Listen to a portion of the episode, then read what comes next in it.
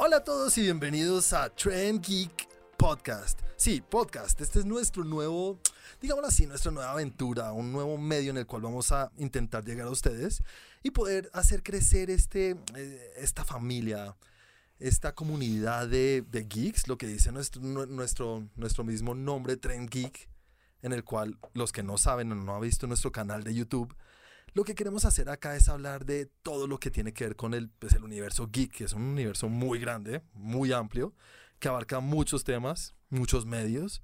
Nosotros normalmente nos enfocamos mucho en el medio, digamos, audiovisual, vemos mucho cine y televisión. Pero de vez en cuando hablamos de otros temas como son los cómics, los juegos, los videojuegos, los juegos de rol. Todas estas cosas son muy chéveres. Pero bueno, no nos, no nos adelantemos a eso todavía. Y hoy estoy acompañado como siempre de Santiago. Santi, preséntate, saluda. Hola a todos y pues bienvenidos a este nuevo a esta nueva aventura que es el podcast de Trend Geek. Eh, mi nombre pues es Santiago Mosquera y me encuentran en redes como arroba Santiago de Melión. Estoy en Twitter y en Instagram. Y para los que no saben, pues tenemos a un nuevo miembro de, este, de, de esta comunidad y de, este, de esta familia de Trend Geek. Y es Cristian. Cristian, preséntate. Hey, ¿qué tal gente? Buenos días, tardes, noches, donde sea que nos escuchen y a la hora que nos escuchen. Mi nombre es Cristian, me pueden encontrar en redes como arroba barba blue, blue como el color en inglés. Muy bien. Y el hecho de tener aquí a Cristian es que Cristian nos va a dar, digamos, un toque nuevo, un, una, una, visión más amplia de todo este universo geek del cual estaba hablando ahorita, ya que pues de lo poco que he podido hablar contigo, Chris, es que tú eres más metido en otros temas del mundo geek, como lo dije ahorita, los cómics, los juegos de rol, los videojuegos. Cuéntanos un poco de, de lo que son estas pasiones tuyas. Pues más que todo es como lo que crecí y como lo, lo manejé, digamos que en, en, precisamente acá en Colombia no es muy sencillo conseguir todos los cómics que llegaron en todo lado. Entonces tuve la oportunidad de conocer a gente que sí tenía acceso a ellos y pues me empecé a rodear de muchísima gente que estaba muy metida en ese mundo. Te lleva un poco hacia los videojuegos también, te lleva un poco hasta los juegos de rol. Y pues básicamente eso fue toda mi infancia y adolescencia y es lo que soy ahora. Digamos que los cómics fueron tu droga de iniciación a esto. Tal cual. Bueno, muy chévere. Pero bueno, para los que no saben, y lo dije ahorita, nosotros hablamos de cine y televisión, pero en este, en este nuevo medio, en este podcast, no vamos a manejar, digamos, el mismo formato que manejamos en el canal de YouTube. Aquí la idea es poder extendernos un poquito más en todo esto, en, en cada capítulo, hablar un poquito más de todo lo que sucede en el día a día o por lo menos en la semana que pasó anteriormente a lo que grabamos normalmente vamos a hablar de lo que cada uno de nosotros vio en la semana o lo que experimentó, no sé, no tiene que ser solamente cine y televisión, sino como dijimos ahorita, cómics o lo que sea. Y aparte de eso, también vamos a meternos un poquito en lo que son los temas de la semana o las noticias más importantes que han surgido en lo que ha sido más que todo en Hollywood y obviamente en cine y televisión. bueno, pero hoy, hoy va a ser un capítulo muy distinto y siendo el primer capítulo y acabamos de tener el 2019, vamos a hablar de un tema que ya es normal en todos los medios. Santi, háblanos un poquito de lo que vamos a hablar hoy. Bueno, pues Juan, empezando el año, ya llevamos una, unas semanitas entradas en este año, pero pues hay que recalcar lo mejor del año pasado y sobre todo lo mejor que no, no tanto lo mejor porque para eso están los, los premios, eh, los Óscares o en fin, más bien lo que más nos gusta a nosotros, lo que las películas que más nos divirtieron, las que más nos llegaron al corazón, las películas que, que para nosotros son nuestras preferidas. Y para eso vamos a hablar del top 5 de cada uno. Sí, y eso es una cosa que hay que recalcar, no es la mejor película del año, sino las que a cada uno le llegaron, como seguramente el que está escuchando del otro lado seguro tendrá una lista totalmente distinta y espero que así sea, porque esa es la gracia de esto, ¿no? Que todos tengamos vistas y posiciones distintas en cuanto a todo esto. Pero bueno, no siendo más, comencemos con nuestra lista y obviamente, Cristian, como eres el nuevo de, este, de esta comunidad y de, este, de esta familia, comienza con tu lista y empecemos hablando de una, unas, unas pequeñas menciones honoríficas. Vale, como menciones honoríficas que sucedieron en el 2019, digamos que fue un año muy violento para el corazón geek. Hubieron muchísimas cosas que, que nos bombardearon por todo lado. Estuvo DC por un lado, estuvo sí. Marvel por el otro. Tuvimos también a Disney entrando con toda, comprando todo lo que ve. También quiero aclararles que mi lista, aunque sí debí haberla hecho desde el fondo de mi corazón, también usé mucho la cabeza, Bueno, ¿sí? hay que llegar a un equilibrio. cosas, Exactamente. ¿no? Y Sí, sí, sí. Entonces, eh, la primera mención que tengo es Doctor Sueño. Doctor Sueño me parece que fue una película que rompió con muchísimas cosas este año, entrando sobre todo por el, por el hecho de que venimos de un autor de terror, pero nos están dando un cine que te pone a pensar, es un poco más de, hey, empieza a hilar las cosas, empieza a ver cómo funciona y empieza a usarla también con lo que conoces de otras películas o la historia. Sí, sí, sí. Eh, mi segunda mención, y esta sí, yo sé que esta no está en ninguna lista, sé que no está en la lista ni de los críticos, ni está en la lista de allá, señora en casita, pero Mientras no sea el paseo. sí, pero, pero no, no me podía perdonar y es el, la última película de la saga de Star Wars. Uy, eh, esa película es que tiene, tiene muchas divisiones en todo el mundo. El mundo, ni siquiera el Claramente. mundo geek, ¿eh? Sí. Creo que no es para todo el mundo y, y tú entiendes que no le gusta a todo el mundo, ¿no? No, sí, claro, o sea, si, si lo ponemos desde un punto de vista netamente de opinión, la película incluso creo que no es buena, pero no me puedo permitir no ponerla, porque me Es encanta es ese mucho universo. corazón, Dios mío. sí Demasiado, es un- me encanta. es Tienes un corazón muy grande. Sí, sí, pero, o sea, no puedo, los llevo en la piel, es un vicio. Sí, sí, sí. Entiendo de dónde vienes. Y como otra mención un poco más ñoña, y fue algo que sí esperaba, es, eh, Doc- eh, perdón, eh, Detective Pikachu. Me gustó mucho porque pienso que, bueno, personalmente siento que yo soy el tipo de personas que todavía tiene Pokémon Go en el celular. Uy. Entonces, el... Una pregunta. ¿Hay muchos todavía que tienen todavía? hay aplicación? bastantes. Yo Incluso veo tengo, muchos por ahí en la Sí. calle. tengo Yo tres grupos no. de Un- WhatsApp. Alguien en mi oficina tiene un reloj, una cuestión así como en la, en la manilla para ayudarlo a capturar Pokémones. No entiendo cómo carajos funciona, pero sí, sigue. No, yo- O sea, pasó la moda de todo el mundo, pero Yo sí tengo que decir que yo lo hice por moda porque yo no he sido fan. Yo no me voy a poner a inventar que me sé todo lo de. Lo último que sé es lo de que, que Ryan Reynolds es Pikachu. Y, y no es verdad. Eso es Yo- una yo- estupidez que yo estoy sí vi la serie. grande. Ah. yo, yo sí vi la serie. ¿Sí? No, yo no. XY, la de... ah, No, la básica, la Ah. original, la- el, el- el- el inicio Ah, de Ash yo Ketchum. aún la sigo viendo. ¿Tú- ¿Y todavía Y sigue? todavía ¿En sigue. Cartoon Network o en qué Y? Ash No, ya es- papá, en tiene cuatro ¿En hijos. Netflix está? ¿Y No, la, van actualizando? niño, es atemporal. ¿Y la van Eh, actualizando? sí. Normalmente van saliendo capítulos nuevos. Sí, sí, claramente. De por sí hubo mucho ruido este año porque fue la primera vez que Ash ganó un campeonato. Ah, Oh. Al fin. Spoiler alert. Sí, Bueno, listo. Entonces, ¿esas son tus dos o vas tres? Ya, tres, Ya, mis tres. tres. Listo. Entonces, nada. eh, sigue tú, Santi. Yo también puse tres. Creo que se me debe escapar alguna, porque es que hay muchas películas y este año estuvo lleno de películas. Pero, pero bueno, voy a enfocarme en estas tres. La primera es Ford vs. Ferrari. Porque es una película que le muestra a uno otro lado de las carreras de, de carros, una historia de la vida real, una historia que está muy bien contada. Y, mm, Y tú y en pues algún con momento un- has sido fan de carros, me imagino. siempre he sido fan de carros, me encanta. Yo no tanto, pero Me buena. Desde hace unos años dejé de seguir, por ejemplo, la Fórmula 1, pero, pero, pero siempre me ha gustado y me gustan los carros. Entonces es, es chévere ver la historia de este par de personas, de Shelby, y, cómo llegaron a, a hacer lo que fueron, el Ford eh, F40, que es algo impresionante. Y, mm, Sí, eso es como, eso es algo que todo el mundo sabe. Si eres fan de carros, sabes de ese carro.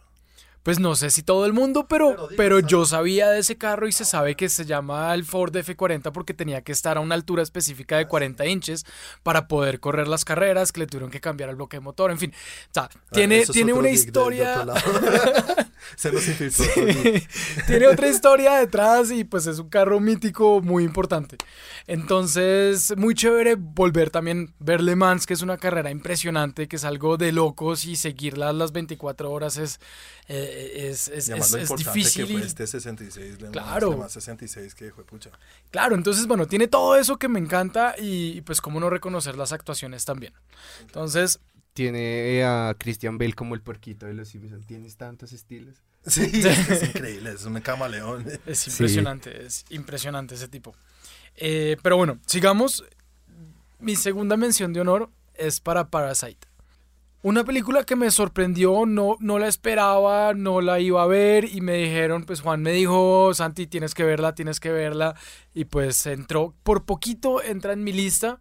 Em, una, una historia completamente extraña, pero loca, eh, no sé, me, me, gustó muchísimo, y, pero por poquito alcanza a entrar. Y la última, que es más un tema de corazón, ya no tanto de una historia verdadera, no tanto de una filmografía, no tanto de lo bien que está hecha o, o lo mal que está hecha, pero más de pasión total, la película que, que, fue mi regalo de cumpleaños por ir a ver la cine como cuando tenía 15 años o 10 años, y es John Wick 3. Ah, Keanu Reeves te dio un regalo directamente. Me dio mi regalito de cumpleaños. Bueno, menos mal, no fue un regalo como los que le dio en la película. Su balazo en la frente. Buena película, John Wick, buena película y una buena saga. Yo creo que va a continuar, ¿no? Como terminó, que sobrevivió, no sabemos cómo sobrevivió, ¿verdad? Sí, sí todavía no lo sé. Son, son pisos de película. pisos de, pisos de película. Pero pues es que el tipo, a mí lo que más me gusta es que es como el, el, renacimiento de la acción de ese estilo, sí. de la acción kung fu, de la acción artes marciales, del superhéroe de acción sin poderes de los años noventas, como todo eso me encanta, obviamente traído al, a, a, al día de hoy sí. y, y, pues un tipo que tiene que se explican las cosas no es un Fast and the Furious donde no tiene ninguna explicación no. razón de ser obviamente hay cosas que son locas inimaginables pero pero está un poquito más explicado el tipo si sufre, si le duele, si... No, siempre le dan la gente si, sale, vuelto te, sale vuelto nada. Sí, sí, sí. Entonces, por eso, por eso entra en mis menciones de honor y, y, entra como una de las películas que más me gustaron este año, que más esperaba, que más me, me, me llegó al corazón. Sí, o sea, cumplió tiene, con tus expectativas. Tiene detalles. No, sé, no sé si vieron que en la última parte parece ya. Yo ya estoy viendo a John Wick como que está en un universo aparte donde todo el mundo es asesino. Ah, sí. Cuando sí, lo sacan, sí. todos los celulares Desde el suenan. final de la segunda, Es una, pero es que es un universo asesino. Sí, es, es que uno no tiene que decir, eso no es Nueva York. No, es que no es Nueva York. Esto es una película, por favor, crea, que- entiende un poquito que no es así. Pero sí, muy Buena chévere. Bueno, película. ahora voy a hablar yo de mis menciones honoríficas. Es que hacer esa lista de las menciones honoríficas es casi más difícil que hacer la lista de las cinco mejores. En serio que sí, una lista es mucho más larga. Ojalá hiciéramos un top 20 y no acabamos nunca, pero bueno. Eh, vale, tengo que comenzar hablando de Uncut Gems, una actuación increíble de Adam Sandler que uno, a uno se le olvida que Adam Sandler es tan buen actor. Porque se la pasa haciendo las peores películas. del- en serio, es que para mí son las peores películas. sin- o sea, no la comparo con Son las mejores peores. No, no, ni siquiera entran en esa categoría. Ay, sí. Lo que pasa es que siento que él puede hacer cine muy bueno, pero se va por el lado fácil, por el lado que va a vender y vender. Ni porque si algo tiene es que una película donde sale Adam Sandler es Es una ganancia absurda. No, y le va súper bien. Ese, Sí. ese contrato que él tiene con Netflix es, es, es, es de millones de millones de dólares. Y él sigue haciendo películas y pues cada película es me voy de vacaciones con mis amigos y quién no quisiera hacer eso. Yo haría eso, me los llevo a ustedes también. Obvio. Cualquiera lo haría. Entonces, bueno, películas. Uncle James es una sorpresa. ¿Qué? Las películas. ¿Qué sigo? Sí, no, pues para que nos lleves de vacaciones. Ah, vale, sí, voy a ver si lo logro. Eh, y bueno, y, tengo- y entonces tengo que resaltar esta actuación en esta película, una película que lo tiene uno tensionado completamente durante las dos horas, no sé si dura un poco más, pero muy chévere. Después tengo que hablar también de, de una película que se llama Britney Runs a Marathon. Es una película muy chévere y yo sé que no muchas personas la vieron. ¿Ustedes la han oído? No, la verdad No. no. Bueno, es una película que salió en Sundance hace un año y la compró Amazon, entonces si la quieren ver está en Amazon Prime. Muy chévere, una película de autosuperación, de esas que ya sabes, Santi me hace llorar, entonces va a estar en mi lista y esta Una, me hizo una de llorar. todas las que... Pero no me hizo llorar de, de tristeza, sino de, de, ay, qué bonita la autosuperación de esta persona. Pero Juan, tú lloras últimamente en todas las películas. no, no, no, no tanto. es en Star Wars porque es la última. No, no, no, En- no, en Star Wars de pronto porque no supe dónde vino, maldito ¿No? Pero bueno, esa es una película que les recomiendo muy chévere, no, no voy a hablar más ya que ustedes no la han visto y no la quiero spoilear. Y eh, Booksmart, una película que es una comedia muy buena, yo digo que me recuerda mucho a lo que fue Superman en su, tiempo, a mí Superman, me encanta esa película, yo la puedo ver mil veces y me muero de la risa siempre. Y esta es casi la, el mismo estilo de película, pero con un poquito más de corazón, un poquito más de, de buena historia, de buena cinematografía, porque tiene, tiene un poquito de eso. Entonces creo que está por encima de Superbad y por eso está en mi lista honorífica. Y bueno, esas son nuestras listas honoríficas. Ahora sí nos vamos a meter en nuestro top 5. Antes de iniciar, tengo que explicar una cosa, cómo lo vamos a hacer. Obviamente vamos a tener películas que se van a cruzar entre nosotros. Vamos a tenerlas que la tienes tú en tu lista de pronto en otra posición o la tenemos en la misma posición. Si la tenemos en la misma posición, pues hablaremos en ese momento de la película, todos juntos. Y si está en otra posición, hablamos igual de la película, pero no nos digas todavía dónde está tu película, ¿vale? En qué posición dejemos un poquito ese misterio para más adelante nos dices, ya hablé de esta película, pero está en mi número 2. Entonces ya creo que está un poquito claro, ¿verdad? Sí, listo. Bueno, entonces iniciemos con nuestro top 5. Chris, otra vez, llévanos. El top 5, mi top 5 inicia con una película que salió más bien temprano en el 2019, pues teniendo en cuenta que esto lo grabamos en 2020. Ay, ya, es que ya. Y es, es Us, Ah, sí, nosotros. Sí, sí, sí. ¿Qué, qué tiene esta película que me enganchó tanto? Es una película de la cual no estaba esperando ese nivel, ¿sí? Digamos que antes de verla conocía muy poco de lo que había hecho, Jordan Peele. eh, sí, Jordan Jordan Peele. Peele. Y, o sea, lo tenía más como los memes, en, lo- en los stand-up. Y ver que sacó una película que te atrapa tanto, que incluso puedes llegar en algunos puntos a darte esa sensación de terror psicológico. Y esa sensación que he visto que están adaptando mucho las películas de empieza a hablar cosas a ver si le pegas o no. Sí. Eh, pues digamos que fue una de las cosas que más resalto. Y por eso está en mi número 5. Muy chévere, muy chévere. O sea, es una película que a mí me, me sorprendió bastante y lo que tú dices, este director es de los que nos, ya lleva dos películas, dos, creo, dos batazos fuera y la ha sacado del estadio con las dos.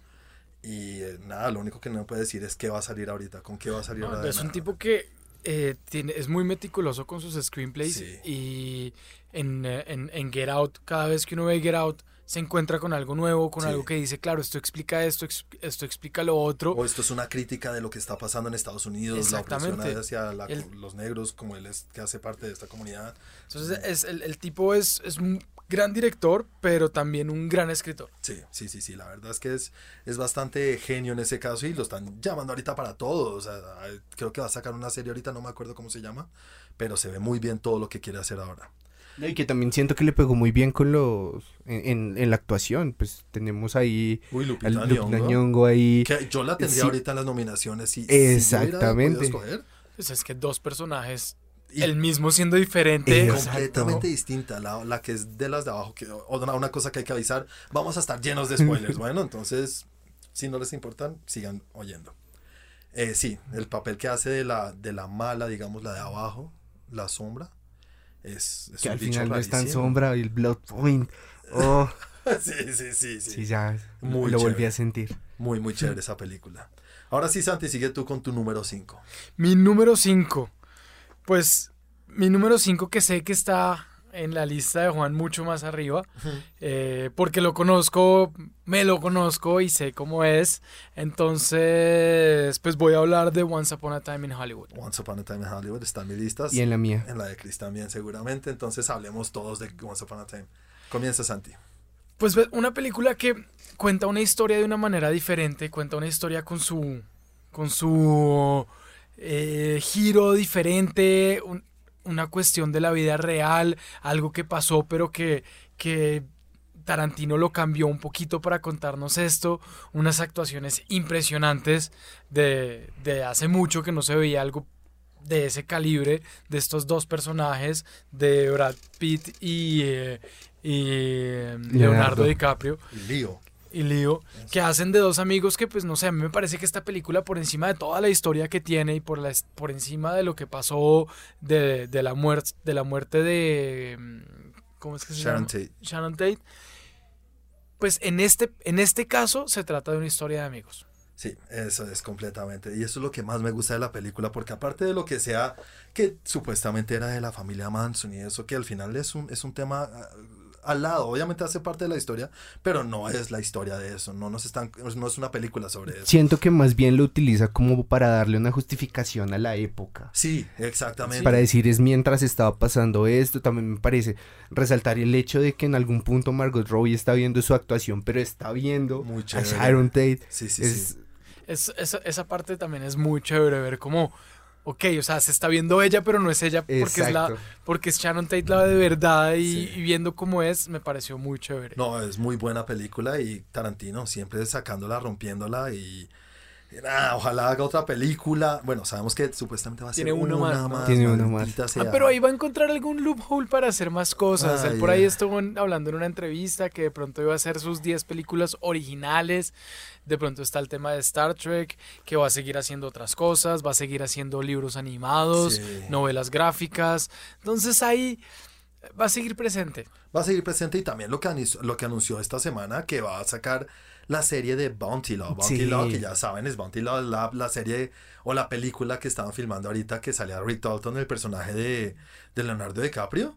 O sea, es una película que a él le fascina, como sabemos, le encantan las películas del viejo este y tiene una afinidad para hacerlas muy bien. Entonces, una serie, creo que son seis o ocho capítulos que va a hacer. Todavía no hay distribución, pero creo que no le va a costar mucho conseguir a alguien que le dé No. dinero a Tarantino para hacer ¿Y películas. estaría Leonardo metido ahí en el tema? Yo creo, yo creo que es imposible que haga eso sin Leonardo. Y Leonardo también lo haría. Leonardo le encanta y hace algo con Tarantino y se va a ganar premios de algo o le va a ir muy bien y va a ser reconocido por eso.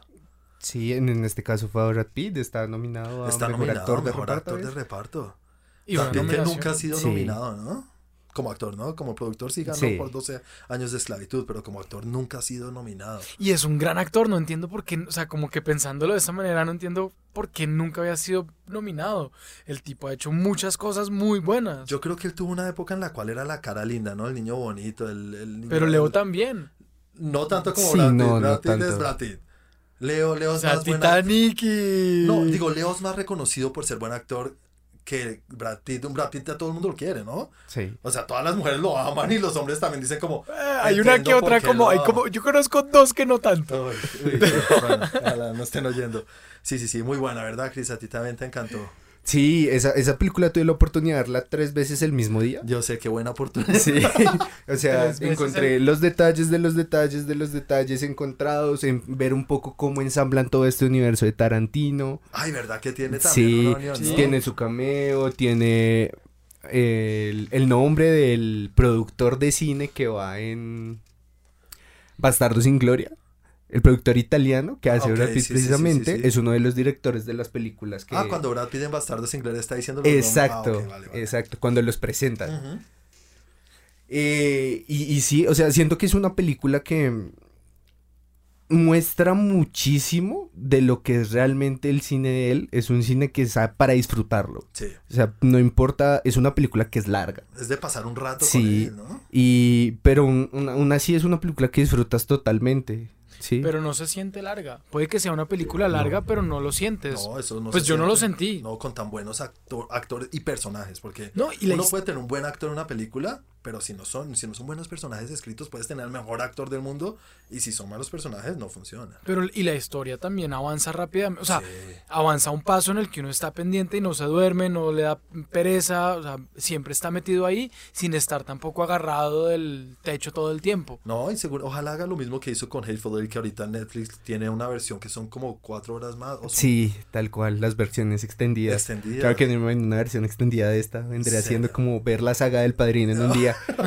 No, si te toca tres veces en un día, uy, Chris, bueno, no sé, me avisas a ver si te acompaño, no creo. Bueno, ahora sigo yo con mi número 5 y voy a hacer un poquito de trampa, les pido permiso, porque en mi número 5 durante mucho tiempo estuvo Once Upon a Time in Hollywood o Eras una vez en Hollywood. Y ahora entró otra película que vi esta semana, la vi contigo, Chris. Santi, no pudiste ir a verla con nosotros. No, estoy un Y estoy hablando celoso. de estoy hablando de 1917. Eso es una película que yo le pondría todo mi dinero que va a ganar la mejor película del año ahorita en los premios del, del Oscar que ya viene este fin de semana. Sí. Y, y- y me quedo sin palabras para hablar de esta película. El, el, el- el logro técnico que es para desarrollar una película así. Para los que no saben, creo que todo el mundo sabe que es, está grabada para parecer como si fuera una sola toma, un, un plano secuencia Plano secuencia. de dos horas. Bueno, aunque hay un corte en la mitad muy claro, pero sí, es un plano secuencia. Que como dije, está grabada para parecer así. Hay muchos cortes. Yo vi en una entrevista que el, el plano más largo creo que es de 8 o 9 minutos. Que igual es Que igual es bastante. larguísimo. Sí, Sí, demasiado. demasiado largo. Entonces, Teniendo a Sam Mendes, que también con seguridad va a ganar el, el mejor director del año, el premio mejor director. Y también O sea, tenemos... tú dices que se va a ganar los dos. Sí. Mejor director y mejor película. Sí, sí, sí. sí, no, ahorita hablamos un poquito de eso cuando hablemos de otra película.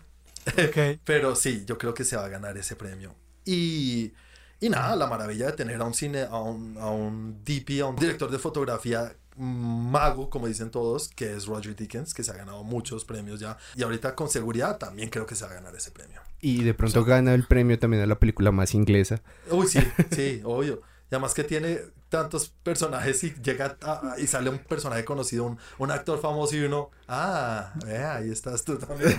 Muy chévere. Eh, Pues yo no puedo hablar mucho porque me quitaron el puesto para poder ir a verla. no, ¿quién te quitó? ¿Quién fue? No, mentiras, no, la verdad no podía ir. Fue Entonces cedido. Cri- cedí el puesto a Chris y, y no la he visto, pero la quiero ver. Ya. Entonces, eh, en los spoilers que hablamos de este capítulo, por favor, no me spoilen la película. No, no hay, no hay tantos spoilers que digamos. No, sí podríamos decir algo, pero no, tranquilo. Pero no quiero. Pero Chris está en tu lista también, ¿verdad? Sí, está en mi lista y no sé si hablar de ella una vez o más adelante. Bueno, si quieres hablamos más adelante de ella entonces. Hablemos más adelante. Si quieres extenderte un poco más entonces. Eh, entonces sigamos con la número 4 de una vez, Chris. Mi número 4. Mi número 4 está, está, no sé si esté dentro de sus listas tampoco, pero pues es una película que a mí personalmente me encantó.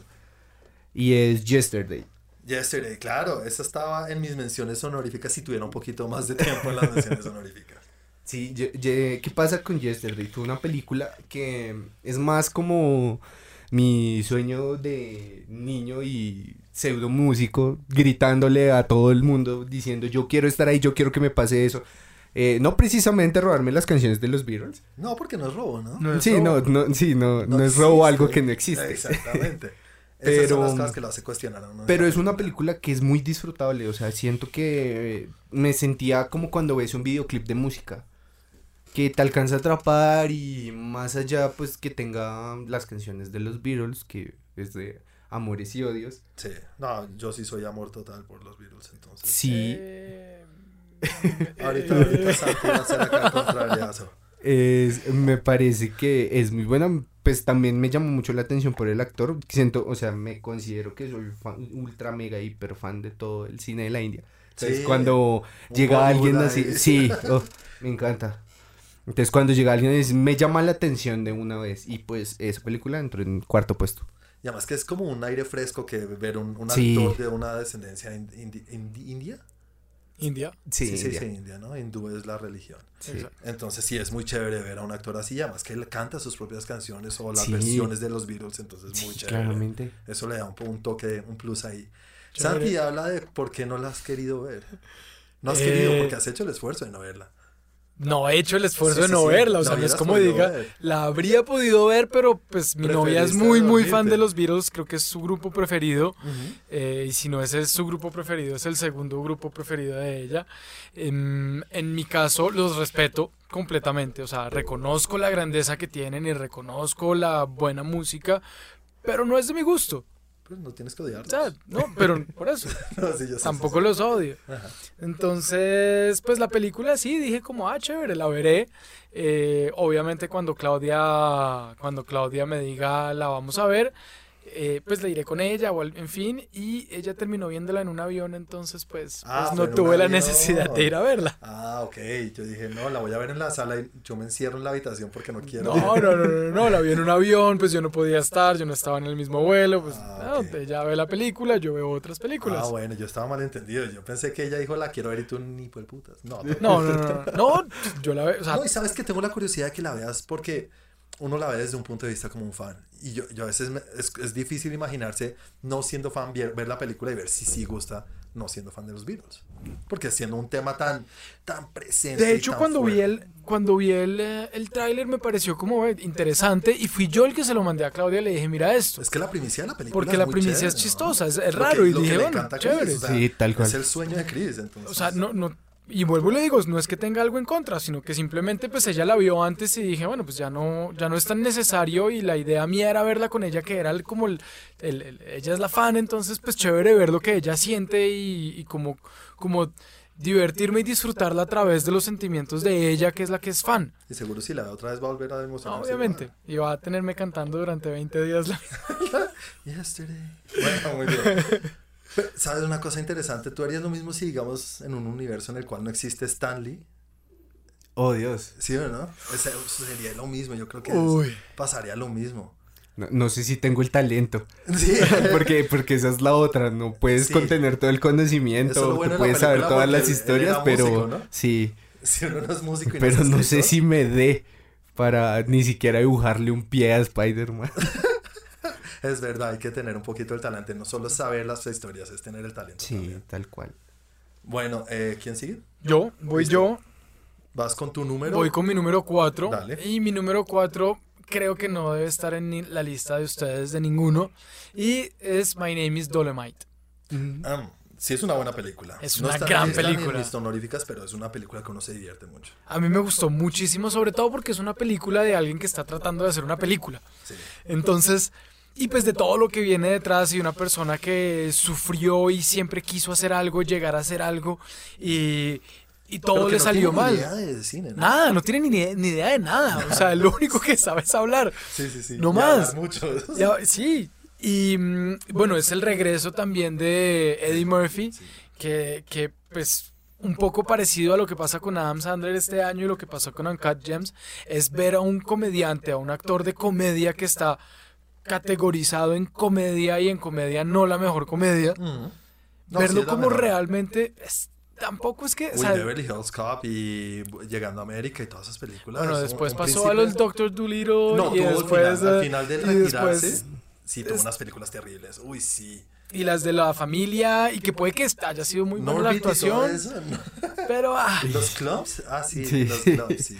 pero bueno, en fin, es el regreso de él en, en, en una película más dramática, Sí, en una actuación mucho más seria, Siento también comedia, muchísimo. siendo siendo teniendo cosas de comedia, pero no siendo la comedia, o sea, no siendo una historia de comedia. Yo no sé, ¿para ti es una comedia, Chris? Mm, mm, no sé, siento que tiene como tintes, ¿sí? O sea, porque también, pues, digamos, si uno le pregunta a la gente que se dedica a actuar y todo esto, siempre han dicho que hacer comedia es como lo más difícil. Sí, eso sí es verdad. Entonces, siento que en el- esto es realmente un trabajo para mostrar todo el talento que tiene, más allá de poder hacer reír a la gente, pero pues sin embargo están los gags, como en todo lado. Es eso. Toda sí. película Pero es que una película, cómico. si, si uno cataloga una película como comedia cuando te ríes, pues en las películas de terror uno a veces se ríe Sí, también. tienen que tener, Tiene esos que tener algún que- chiste. Que liberan un poquito la Exacto. En los momentos de drama también puede haber esto. Sí, o sea, sí. es como. En, en los momentos de comedia, y voy a pasar, por ejemplo, a una serie en How I Met Your Mother, es solo comedia. Y hay un par de capítulos en los que uno llora. Sí, puede ser. Claro que sí. Entonces tiene. O sea, que tenga risas no quiere decir que sea comedia. Sí, y para sí, mí es una, es una historia dramática de la vida de él, de cómo pasa la vida de él. Sí, es bonito, y- es chévere. Y, y pues me encanta ver una película de cómo hacen una película. Yo creo que Y menos con ese bajo presupuesto. Porque no lloré. Entonces, como no lloré, No, y también es muy buena película de época. si no lloré, es Sí. una comedia. Tiene Sí. unas adaptaciones, creo que estuvo en algunas nominaciones por vestuario. Ah, sí, creo que tiene Por algo. ahí. ¿Sí? Sí, algo pero ahí. algo. Sí, no, es una película muy bien hecha y a mí me encanta. Y oyendo que este Craig Brewer es el que va a, a trabajar con Eddie Murphy en la segunda parte de Un Príncipe en América, creo que se llama en español, o Coming to America en inglés. La continuación, una película que se hace 20 años, en 1988, más, de 20 años ya. Uy, qué viejos estamos, Dios mío. Y Pero tú la bueno, fuiste a ver en ustedes. cine ya grande No, y te acuerdas. Qué tal, no respeta, Dios mío. Pero sí, sí, yo sí quiero ver qué hacen. Y, y ahí hay una buena química con Eddie Murphy. Eso siempre es chévere cuando Mm. un director encuentra un actor con el que trabaja y vuelven y hacen cosas buenas y dicen, pues volvamos a hacer otra, otra cosa nueva. Pues hay puede ser muchas historias. con, con DiCaprio, con De Niro. Eh, Pasa muchísimo. Eh, ¿Cómo se llama? Tim Burton con, con Johnny Depp. Son cosas chéveres y de pronto Matrimonios. Puede, puede ser un matrimonio muy bueno de, como de creatividad pura, muy chévere. Ahora sigo yo con mi número Cuatro. 4. Mi número 4 es una película que seguro estará en la lista de todos ustedes. Y estoy hablando de Joker. Una película increíble. Una película que lleva este, digamos que este género de lo que son los, las películas de superhéroes o de basadas en cómics a otro nivel. creo que sube un poquito la barra de lo que se puede decir que es una película de superhéroes. Siendo que lo que, lo que hace Marvel es increíble. Yo soy el fan más grande y creo que todos acá somos los fans más grandes de Marvel, ¿no? Son muy buenas las películas, teniendo sus por ahí cositas que no son tan buenas, pero en general son muy buenas. Sí, un Iron Man 2, pero... Sí, sí, sí, exactamente. Y tres sí también.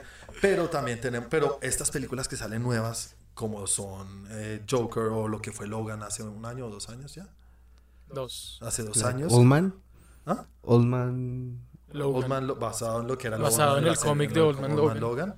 Entonces estas películas que suben un poquito el nivel de lo que son este género de películas me encantan.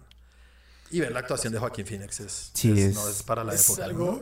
Para es la historia. impresionante. Una de las actuaciones para la historia. Para mí queda catalogada como una de las mejores actuaciones de lo que he visto en mi vida. Y, eh, y pues obviamente tiene que ganarse ese Oscar. Sí, O sea, eso ya es- está más dado que, que cualquier Ah, otra cosa. de- nada nunca está dado y yo no Bueno, canto victoria, pero... Nos ha pasado muchas veces. Sí, sí, sí.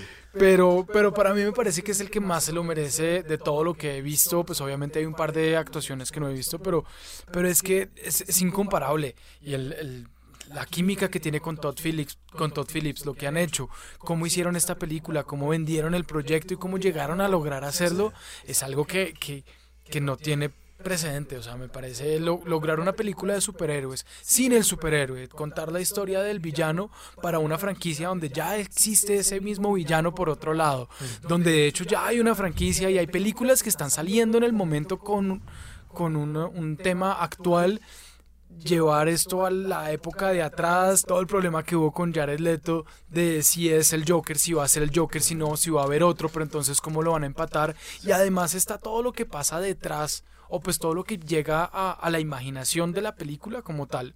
O sea, de lo que nos muestra y lo que no nos muestra la película, de lo que la película nos muestra que es imaginación y lo que no nos dice si es imaginación Sí. o no es imaginación, pero adicionalmente todo lo que está detrás de lo que hizo este personaje eh, y, lo- y lo que uno llega a imaginarse, o como me pasó a mí cuando llegué y me senté a hablar con un amigo y decíamos, oiga, qué buena película, qué buena actuación, qué buen personaje. Imagínese o unamos cuáles son los puntos en común que tiene con el Joker de Nolan, que podría ser, obviamente, no es el mismo, obviamente No, no entendemos, es. ¿verdad?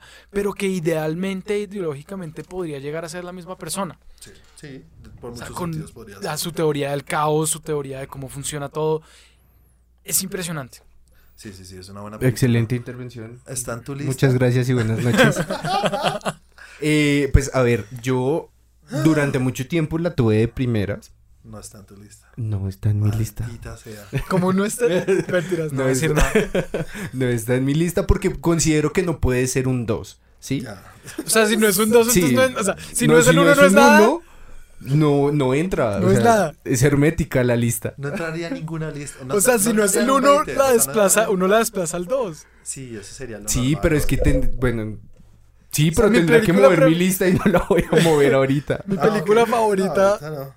Mi película favorita ya no es mi película favorita porque llegó otra mejor, pero entonces Y la tampoco es mi segunda película favorita La porque ya la no. mandó a la mierda.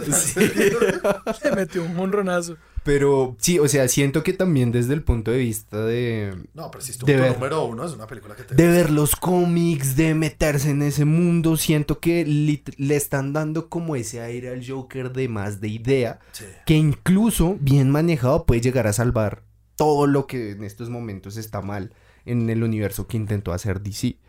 Ojalá irse por ese lado y que quieran Sería unirlo. muy bueno. Pero lo que, lo que hace mágica esta película es que sea sola, ¿no? Que sea Sí. una, una historia eh, en Sí. solitario, Pero que, no, que no, dependa, no dependa de, otros, de, otras, de otras historias contadas en otras películas ni nada así.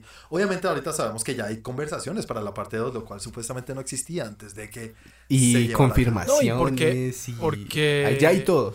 Yo y creo Joaquín, que sí. a Joaquín lo habían querido meter en las películas de superhéroes desde hace rato y él había dicho que no. De hecho, él había, le habían propuesto eh, Doctor Strange. Doctor Strange y él dijo que no, ya. estuvo, sí, que no porque él no se quería comprometer a hacer más de una película, que No, para es que él un personaje era su son- personaje. Son, como cinco Y no contratos de 10 años o de 5 películas, o en fin, él no había querido y no habían logrado. Y él, una de las razones por las que entró a este proyecto fue por esa, porque iba a ser una película. Sí. Pero bueno, Sí, y pienso yo que tam- si digamos lo hubieran intentado enlazar con todo el universo y todo, no le hubieran permitido tocar tantos temas que sí toca, Claro. siendo una película sola, con esa clasificación que tiene. Sí. Y siendo así como es, porque es que es una película que es, es una montaña rusa de emociones. Totalmente. De, ah, recuerdo ahí como acaban de matar a este otro man, el tipo ahí en el suelo y después el... No, sí, tú puedes irte, no poder abrir la puerta. No se puede decir son los No, mejores no vas a decir la palabra. Es uno de los mejores momentos de la La película. persona pequeña. Sí. Eso- sí, eso no poder mejor. llegar. Yo creo que esa es una risa en una película de drama. Sí, y una de las mejores risas que hay en una película. Es una risa nerviosa, así. eh. Ese es el mejor momento de Sin toda la película. ¿no? No se hace que en No, y, la- y el actor, la cabra de miedo cuando, cuando se le acerca, le dice como fresco que no es con usted. Sí. Y es que uno mismo está ahí viendo la película y dice, no, pobrecito, no. No. No, Dios mío, sí, es muy chévere esta película. Muy buena. Sí, entrañable. Ya, esta está, esta es mi número. Ese es tu número. Esta es mi cuatro. número. Entonces, sí, por eso, por esto y mil razones más, Joker está en mi número 4. Ahora, volvemos a Chris. Con la Eh, número tres. mi Número número tres. 3, de mi número 3 ya hablamos, largo y tendido. Mi número 3 es Once Upon a Time. Ah, listo, Once Upon a Time en Hollywood. Ya, una película que nos gustó a todos y muy chévere. Y Entonces, muy Santi, chévere. Entonces me número- toca a mí con mi número 3. Sí, Pues mi número 3 estuvo en una de las menciones de honor y es Doctor Sleep. Doctor Sleep, la mención de honor. de Algo que es raro, es muy extraño, los que han seguido el canal y los que han seguido nuestras conversaciones y videos con Juan saben que el género de terror no es mi género, No es al igual que el gore y ese, digamos sus que esas derivaciones. Em, Sin meter el suspenso ahí, ¿no? Suspenso no. no, suspenso me encanta. Sí. Y de hecho por eso es que me gusta esta película, porque yo siento que no es terror. Todo el mundo decía que era terror. Exacto. Vi The Shining antes de ver, antes de verla, la volví a ver. Y, mm, y me encontré con otra película con una historia completamente diferente, más de aventura, más de, de, de, de suspenso, que lo tiene uno ahí pegado, eh, que, que le da una explicación a lo que fue The Shining. Al miedo que sintió uno en The Shining es como la tranquilidad de ese miedo Sí, sí, sí. como, como tenga todo eso ahí re- represado, todos esos sueños que nunca pudo, pues todas esas noches de no poder dormir, y vea, Sí. lo que pasó fue esto, y es como, ah, ya puedo dormir tranquilo. Ya, ya, te da tranquilidad. Entonces, eh, eh, es toda esa parte es lo que me gustó tanto de esta película, que no me esperaba verla de esa manera, que me preparé psicológicamente para ir a ver una película de terror y me encontré con una historia de aventura que me cautivó de una vez, donde no me sentí prevenido al ver las escenas, nada de esto, que, y vuelvo y lo digo, me gustó mucho.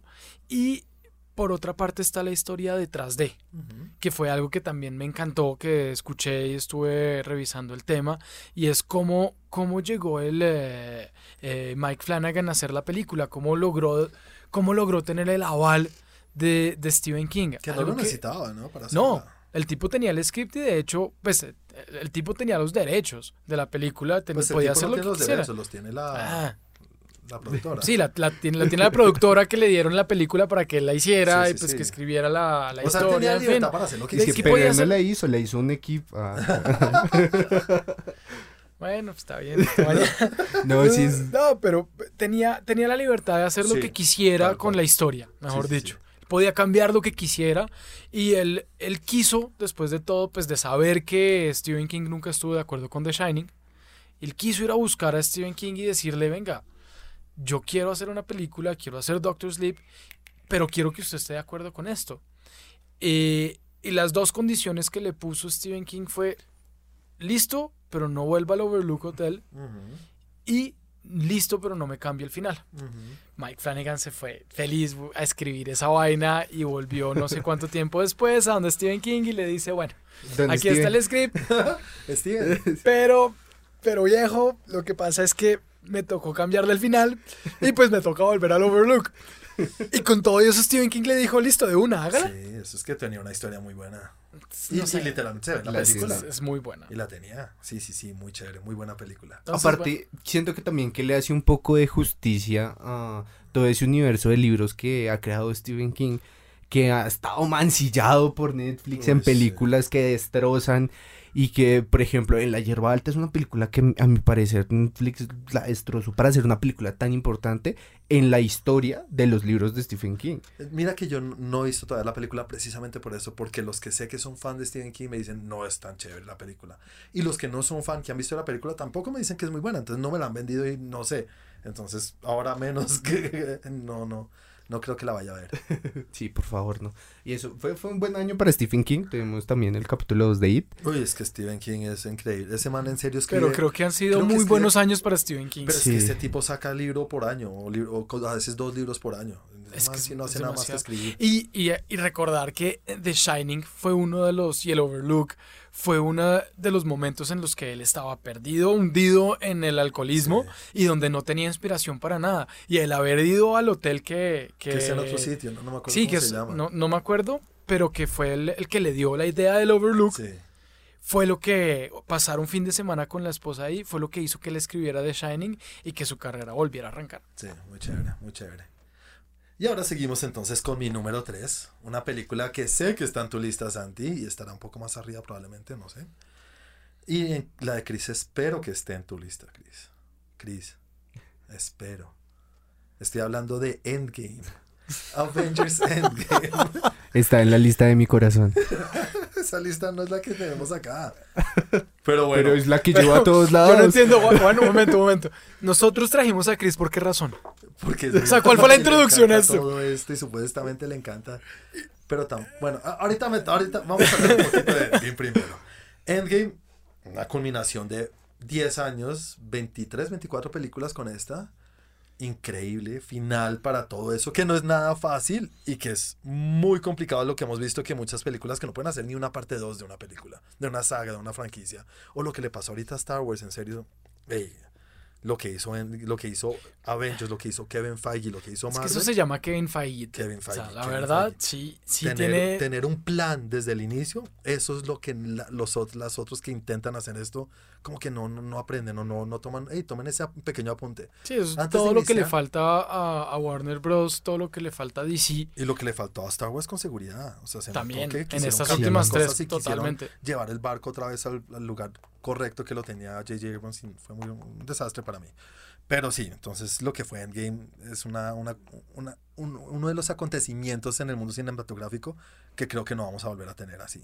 No sé ustedes qué, qué opinan de la ¿Qué película. opinas tú, Chris? No, o sea, sí, sí. Eh, sí empieza empieza Sí, porque puesto estar el tu, en tu lista. No está en mi lista.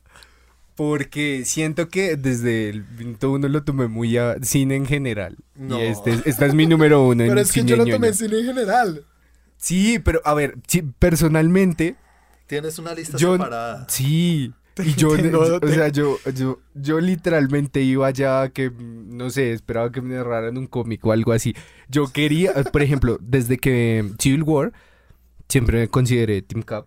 Sí, Y era de ese, yo quería que en Civil War le metieran el tiro, o Mm. sea, yo quería ver, incluso métanme a los X-Men de una vez, no sé cómo lo hagan, pero métanlos por favor.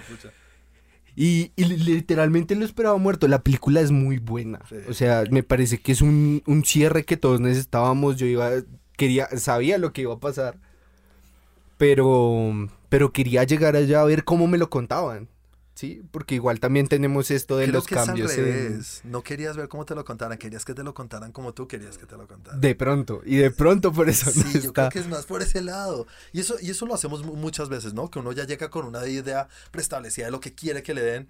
Y a veces lo sorprenden a uno y a veces es tanto lo que uno quería que si no se lo dan, uno sale un poquito, digamos, desilusionado, reconociendo que es una buena película. Y eso creo que es lo que te está pasando a ti. Sí, sí, un poco. y tú, Santi, Un que poco demasiado. O sea, siento que al final, si el Team Cap ganó, igual no duró tanto. pues ninguno de los dos duró tanto porque ya no los tenemos. Em, no voy a hablar del tema de lo que acabo de escuchar. no, no voy a hablar de Chris, voy a hablar de la película. Em, totalmente de acuerdo con Juan. Es una, una gran película, sí está en mi lista. No quedan muchas películas en mi lista, Mm. entonces sí está en mi lista. Sí. es para mí es la culminación de los 10 años, el cierre perfecto, no necesariamente lo que quería ver, pero lo que me entregaron me gustó demasiado. La volví a ver hace poquito Ah, Uno sí. igual siempre empieza a volver a ver las películas y en, eh, no hace Es mucho otra película de tres horas, ¿no? Hemos tenido Sí. varias este año de tres Sí. horas, Es- va a ser la... la- nueva media. Uy, no. Tengo la gran ventaja que eh, a- activé Disney Plus eh, de una manera legal, pero no voy a decir cómo. Ay, qué tramposo. Porque en Para Colombia no saben, el esto lo 2021. grabamos desde Washington. Porque, en fin. Y, y pues obviamente una de las primeras cosas que busqué ver fue Perritos. Una serie de perritos con Claudia. Pero después, cuando ya estaba solo y podía ver lo que yo quería, Ajá. Que también me gustaba, pues obviamente vi Endgame. Endgame. Y además que las- tiene una cantidad de cosas especiales y special featurettes y todo lo de Disney Plus es una maravilla. Yo no Es tengo porque yo soy legal, pero... Yo pero también soy legal. Aquí nadie está haciendo nada ilegal. No, es yo ilegal. nunca diría eso, pero... No es ilegal. Pero sí, yo la quiero ver por eso también, porque tiene Eh, muchas cosas. Y sabes qué, ¿saben qué es lo que más me gustó? ¿Qué es lo que yo recalco de esto? Y cuando, cuando vuelvo y cuando voy a hacer la lista y la veo y digo, ¡wow! Todas estas emociones, este, eso que le da a uno que se le pone la piel de gallina, los momentos de casi una lágrima, los momentos de felicidad, eh, una, los momentos de o sea, un cap que dice Avengers, Uy, eso es lo mejor, eso lo hace uno brincar en la Assemble. silla, ¿no? Es como A uno se le eriza la piel, a mí se me... total, total, todo ese sentimiento y hablar de eso me llena como de, ah, quiero verla otra vez y quiero estar allá y quiero tener el martillo con todos ellos. Sí, sí, o sea, es como todo eso, todo lo que uno llega a sentir, que la película sea buena o sea mala, que le guste a unos o que no le guste a otros, no me importa, es lo que me hizo sentir. Claro, Y para mí es eso. Y Son por eso es, es, es, es impresionante y está en mi lista. Es que somos De- geeks de verdad, nosotros. después- de verdad. Después de ese martillazo, primero no sé si puedas alzar el martillo. Empezando por ahí. Sí, yo estoy seguro que como- sí. No eres worthy, Y- no. sí. ¿no? Y segundo, Y si lo pudo hacer Thor gordo, porque no voy a poder hacerlo yo? No, creo que la, la Sí, desvía. ah, no a lo ver. levanta. ah, sí, Thor, sí, las dos, claro. Y mi- su nuevo, ¿cómo se llama? Stormbreaker. Stormbreaker Stormbreaker. Sí, muy chévere. Bueno, película increíble y vamos a ver qué pasa con la cuarta fase del MCU. Eh, seguimos entonces con la número 2 ya. Dos ¿no? de Chris. De Chris, tu número 2. Que no es Endgame y no es Joker. No, spoiler alert. Mi, mi número dos es Parasite. Ah, Parasite, esa sí. Parasite. Esta está en mi lista también y está en la número 2 también. Entonces vamos a hablar de la misma sí. película en la sala. En la, La mía está en menciones de honor, entonces también puedo hablar. Hablé un poquito. Sí, sí, sí, pero no, ahorita nos toca extendernos un poquito más. Chris, cuéntame por qué está en tu número 2. Porque, pues, a ver, al principio, digamos que el llegar y ver un director extranjero, más un director coreano, enfrentarse al idioma, porque siempre he sido partidario de... Siempre intento ver las películas dos veces porque también me considero muy fan del doblaje y esas cosas. Siento que mm, en, en el doblaje se pierden muchas intenciones o, Sí. o también por el cambio de idioma se pierden muchos, muchas cosas, Sí. pierde sentido a veces. Es como el chiste que había ahorita lo de Joaquín Phoenix. que, Exacto. En serio, ¿cuánto demoró El sacar este bromas. personaje o el bromas o la risa? Todo Sí. esto para, no, la voy a ver en español, que no es hablando mal de esta gente que hace doblaje, que son, son unos duros, son unos magos y les toca. Sí, Pero, cual. ey, Pero es que Hay que- empezando por la voz. sí, hay que, hay, que, hay que aprovechar y poder ver las cosas y tiene uno la posibilidad de hacerlo como las quiso hacer el actor o el director. Sí, entonces con Parasite me pasaba esto de enfrentarme a eso y, y sobre todo que lleva muchas expectativas porque siento que Bong Joon-ho, ¿es Sí, Bong? Joon-ho.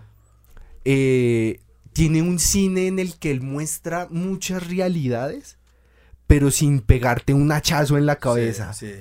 Sí, o sea, Sí, no, es voy a hacer una crítica terrible a lo que comes todos los días, pero no voy a hablar de lo que comes todos los días. Estamos hablando de Okja, ¿no? Sí, ya, es un- una cosa que te saca de contexto totalmente. Son Sí. películas que te dejan así. En un momento estás así como, wow, estoy súper concentrado y después estás diciendo, necesito reevaluar mi vida, qué estoy haciendo. Y precisamente por dejarme esa sensación, yo dije, esta película me acaba de asaltar. Sí. Y esa sensación, la, eh, Te de parasitar. Sí. Hicieron a la familia. esa, esa lucha de clases que a veces uno también siente como cercana. Y, y, por ejemplo, todavía sigo pensando y creo que sí, fue meme, ya fue meme. ¿Cuál? Hoy en día todo es meme. Sí, obvio. El toma de sal- cuando está el chofer, que es el padre, Sí. Y está la señora hablando por teléfono. Sí, el cielo está hermoso, como ayer llovió tanto, no hay contaminación, el cielo está despejado. Gracias a Dios por la lluvia. Sí, gracias a Dios por la lluvia. Y el tipo antes inundado acá hasta Ah, los sí. ojos, eh, levantando todo. Que esa parte también visualmente me encantó. Es Me, increíble. cómo tratan todo eso, o sea, Uy, el inodoro. Sentado en el inodoro. sí, sentada en el inodoro es impresionante. No, es que esta película es muy, es, es- eh, también es una, es una, es una, ¿cómo se llama? Un logro cinematográfico Sí. muy grande porque muchas personas no saben lo que hay detrás. Todos estos espacios son Exactamente. sets. Por eso es exactamente. que está ahorita nominada a Mejor Producción, porque uno dice, no, pues conseguir una casa y una casa. No, esto todo es creado y lo construyeron para la película. Exactamente. Y si no estoy, pues bueno, estoy seguro de que se va a llevar a mejor película extranjera. Ah, sí, sí, sí. Y Pues, no ¿quién, tiene, porque- quién tiene de contrincante como mejor película extranjera? No sé, no sé. hay otra película muy buena. Pues está la de Almodóvar de Pain and Sí, Glory o Dolor y exacto. Gloria. Entonces, no la he visto todavía, la tengo ya hace rato. Y no, sí, por eso está en mi segundo lugar. Siento que es un logro en, es en dirección y en cómo escribieron esa película, cómo me cuenta esa historia. Que, o sea, no son historias que tú digas como, "Ah, esto-". si, si lo pones así en un contexto plano, eso ya lo escuché. Sí. Todo el tiempo lo oyes. Sí, sí, sí. Pero como te lo cuentan y te hace pensarlo, aún así sabiendo que es algo que puedes ver todos los días, yo digo como... Y por eso está en segundo lugar. En mi número dos también está por todo lo que acabas de decir y lo que tiene Por dos. detrás, lo que quiere decir el director, lo que el director siempre quiere hacer, lo que tú tocas un poquito al inicio, que es una crítica a lo que sucede hoy en día, la diferencia de clases, como lo hizo también en Snowpiercer, una película en Netflix con Capitán América también, ¿no? Chris Evans, pero que cuenta lo mismo de la diferencia de clases sociales de la parte de adelante del tren y la parte de atrás. Aquí lo hace con escaleras, los ricos arriba y los pobres abajo. Eh, eh, eh, es, es una crítica que de pronto no todo el mundo lo ve, pero queda ahí. De pronto algo queda en la cabeza de todo el mundo y se da cuenta de, de cómo una familia rica, quiénes, en este caso, quiénes son los parásitos, ¿no? Los parásitos son los pobres que claramente se está, están mirando a ver cómo se le pegan a los ricos para chuparles y sacarles, pero no lo hacen de malos, quieren conseguir trabajo y lo hacen de una manera un poco ilícita, digámoslo, sacando a los que estaban ahí antes. No es la mejor forma de hacerlo, pero, pero los ricos también co- pocos son los mejores, como hablan de ellos del olor, como no los dejan pasar de ese, los mantienen a la raya, el mismo, Sí. el padre de los ricos lo dice. Yo los quiero mucho y cuando está hablando con el, con el otro le dice y lo lleva, pero no lo deja pasar de esa raya. Exacto. Entonces esas cosas son, son muy chéveres lo que Esas quiere decir. el fronteras invisibles. ¿Sabes qué destaco yo de la película? ¿Qué? El talento mal utilizado.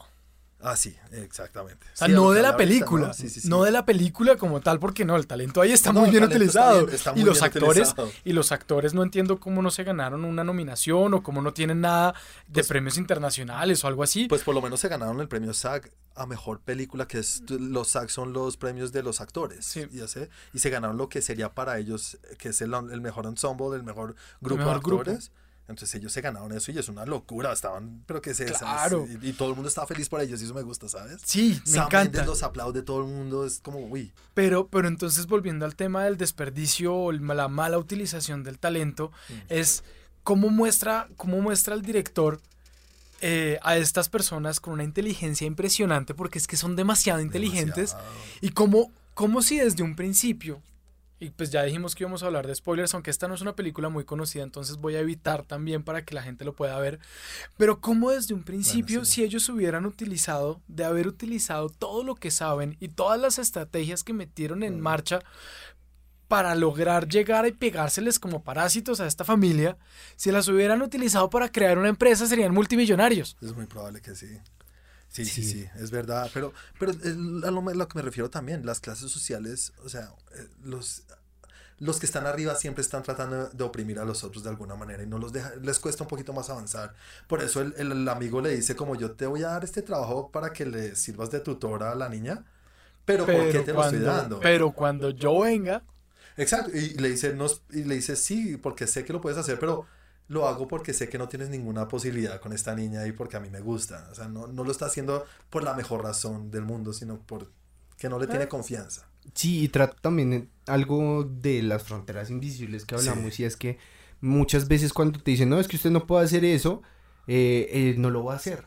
Sí, y es lo que les dicen, ellos pueden tener todo el talento del mundo y no lo van a hacer porque sienten que su lugar es estar ahí. Exacto. Estar, Y eso- eso tiene que ver un poco la simbología. sirviendo. La simbología de la roca esa, ¿no? La roca que le da, que es como lo tiene ahí, lo tiene agarrado y él lo lleva siempre con él y hasta que al final la suelta e intenta hacer esto al final y no me voy a meter en eso, pero es muy chévere la, la metáfora de la, de, la, de la roca. No de Dwayne Johnson, no, la roca. roca. y seguimos entonces ahora con la número... Uno, dos mía. Dos tuya. Sí, la número dos mía. Eh, bueno, mi número dos ya hablamos bastante de ella y es Endgame. Endgame ya, ya la, creo que la destrozamos y la arreglamos. Y la arreglamos. Alguien la destrozó entonces, por aquí. Alguien la destrozó. Me dieron un batazo. Le diste un Mjolnirzazo. batazo. Tú le diste un batazo y no fue a Thanos. güey. Y- no, pero sí fue a directo a la yugular. Sí. Bueno, La chasqué de mi lista. entonces sigamos ahora de una vez allá a la número uno, Chris. Mi número uno. eh, yo me estoy ganando el de Santiago. Pero mi número. No es Joker. No. No. Número uno es 1917. 1917. Bueno, ya hablamos de 1917, no vamos a meternos es un poco número más. uno. No, nunca. la- nadie se gana mi odio. No, yo soy una persona, yo no odio a las personas. Solo Simplemente, Juan, eh, la próxima semana, ¿quién tenemos de invitado? Este fue el, uni- el primero y único capítulo de Geek Podcast. Y bueno, Pues- Santi, tú, con tu número uno, por favor. Eh, mi película favorita del año, y resalto el tema favorita, que de hecho creo que también es una de las mejores películas del año, es Joker. Bueno, Entonces, nada, cierro yo con mi número uno ya. Mi número uno es la película que acabo de medio nombrar y estoy hablando de Jojo Rabbit. Creo que ya la viste, Chris, o no la has visto todavía. A medias. ¿A medias? Ah, ¿En serio? Sí. Es que le estás rompiendo ¿Pa' qué? el corazón a todos. ¿Pa' lo qué estás- los- lo ¿pa' estás qué haciendo a te traje. Pero es porque no. te- O sea, No es porque no te haya gustado. no, es que no, no he podido terminar de verla. Ah, bueno. es que me aburre, entonces. es que me aburre, no. No, no, para nada te aburre. No, esa película es muy buena y tengo que decirlo. Es una de las películas que, como lo estabas diciendo ahorita, Santi, yo soy una persona muy que me dejo llevar de los sentimientos y las cosas. Y las películas, desde que soy padre, me afectan bastante. y me hacen llorar por todo, por emoción, por tristeza, por alegría, por. No, por risa no me ha pasado todavía.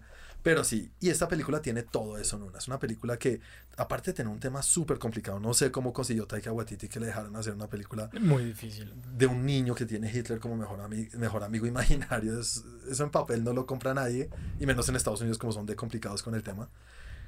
Pero entonces es un tema complicado.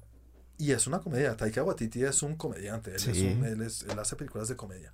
Pero aquí le dice a uno, no, no, no, yo no solamente sé hacer eso. En un momento te, te quita la silla donde estás sentado, te jode, te, te pone a llorar y después dice, no, pero ¿por qué no hace esto si estamos en una comedia? Y después, aparte de eso, te manda a la casa con un sentimiento de, Soy lo de alegría. No, no, a mí me mandó con un sentimiento de alegría, de, de, de esperanza en, en, en el, De esperanza. en la sociedad, en la gente, en las cosas buenas que pueden salir.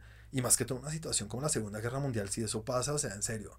Hay gente que puede ver esta película y ver cosas malas y ver cosas buenas, pero hay que entender que, que hay cosas peores que, que, que, que, uno se tiene que reír en vez de echarse a la pena y a llorar. Y esta película cumple con todas esas cosas y me fascina, me fascina y hace rato no veía una película tan buena. Por eso Jojo Rabbit es mi número uno. Santi, tú ya la viste, ¿verdad? Sí, ya la vi. De haber tenido un poquito más de espacio en las menciones honoríficas, también había entrado ahí. Eh, me gustó mucho. Me gustó mucho. Me pareció impresionante. eh, pues la actuación del niño es chévere. Sí. Pero lo poco que sale Scarlett Johansson hace mucho y la Sí. forma como lo hace, lo hace muy bien. Sí, sí, sí. Eh, me, me- sí, me gustó, me gustó mucho la historia y lo que tú dices, lo llena uno entre de, de risas, alegría, satisfacción, dolor, esperanza, Sí. eh, le llega a uno al corazón y tiene un, un componente que a mí hace que me llegue especialmente al corazón, pero, mm, pero sí, ¿no? Eh, Es buena película. es muy, buena. muy, muy buena película, Sí, sí, sí. totalmente recomendada. No alcanzó a entrar en la lista porque son cinco. Eh, Y es que pero, que la gente pero no, sé. entiende, ¿no? Que no dice, ah, no está en tus cinco, entonces Es la que- odias. es que son no como que estás molestando, pero ustedes saben que en serio, si no es cinco películas de... Es muy yo, yo vi difícil. 120 películas, 120 películas el año pasado, eso es muchísimo. Y hay gente que ve muchas más porque es que salen muchísimas películas al Sí. año. Entonces sí está en la número 5, Yo- si está en la número siete, 10, sí, sí está. Viste, solo está 5. Muy bien. Pero si están, si están en el top 10 es porque son muy buenas y muy recomendadas. Todas las películas. Eh, nada, no siendo más, aquí ya llegamos al final del capítulo de hoy. Ya saben, si les gustó esto, por favor, síganos en las redes, síganos en todo lo que hacemos, en el canal de YouTube también, por favor. Y donde estén oyendo en esto, cualquier plataforma que lo estén oyendo, suscríbanse para que cada semana reciban un nuevo capítulo de Tren Geek Podcast. Eh, nada, despidámonos un poco. Santi, di tus redes, por favor. Bueno, como les dije al inicio, me pueden encontrar en arroba Santiago Emelion en Twitter y en Instagram. Eh, también pueden encontrar a Trend Geek en Instagram como arroba trendgeek, en Twitter como arroba trendgeeklab y en YouTube como youtube.com slash trendgeek. Eh, Chris. Eh, a mí me pueden encontrar en Instagram como arroba barbablue, blue como el color. Ah, bueno, y a mí me pueden encontrar como arroba juanaldiño en cualquiera de las redes sociales. Y nada, no se les olvide darle like, compartir y decirle a todos sus amigos porque entre más crezca esta comunidad, mejor para todos. Y bueno, no siendo más, aquí ya llegamos al final. Que estén muy bien. Chao. Chao. Chao.